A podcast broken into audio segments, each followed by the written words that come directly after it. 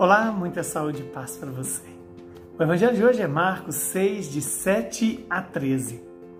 Naquele tempo, Jesus chamou os doze e começou a enviá-los dois a dois, dando-lhes poder sobre os espíritos impuros. Recomendou-lhes que não levassem nada para o caminho, a não ser um cajado, nem pão, nem sacola, nem dinheiro na cintura. Mandou que andassem de sandálias e que não levassem duas túnicas e Jesus disse ainda: Quando entrardes numa casa, ficai ali até a vossa partida. Se em algum lugar não vos receberem, nem quiserem vos escutar, quando sairdes, sacudi a poeira dos pés, como testemunho contra eles. Então os doze partiram e pregaram que todos se convertessem. Expulsavam muitos demônios e curavam numerosos doentes, ungindo-os com óleo palavra da nossa salvação. Glória a vós, Senhor. Louvado seja Deus por esta palavra, que ela se cumpra em nossas vidas, em nosso favor e que ela perdoe os nossos pecados. Estamos diante é, de uma palavra que é, revela que Jesus, quando chama os doze e os envia dois a dois, é, dando o poder sobre os espíritos impuros. É isso que Deus deu à igreja.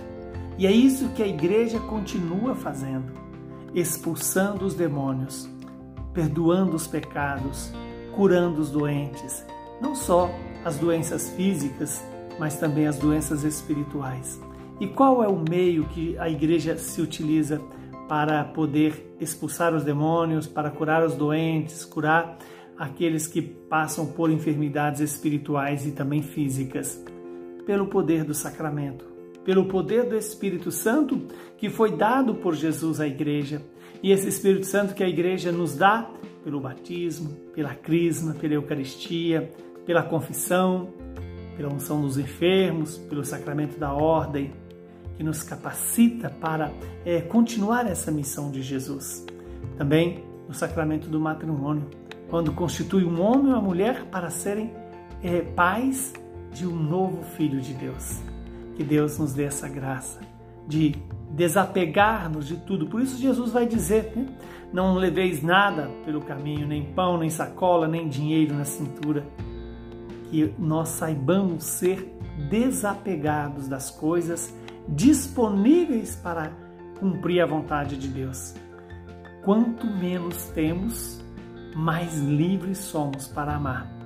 O Espírito Santo nos dê essa graça de todos os dias estar a serviço da vida e da vida eterna, da vida que vai além deste tempo, a vida que nos leva até a casa do Pai. Abençoe-nos o Deus Todo-Poderoso, que é Pai, Filho e Espírito Santo.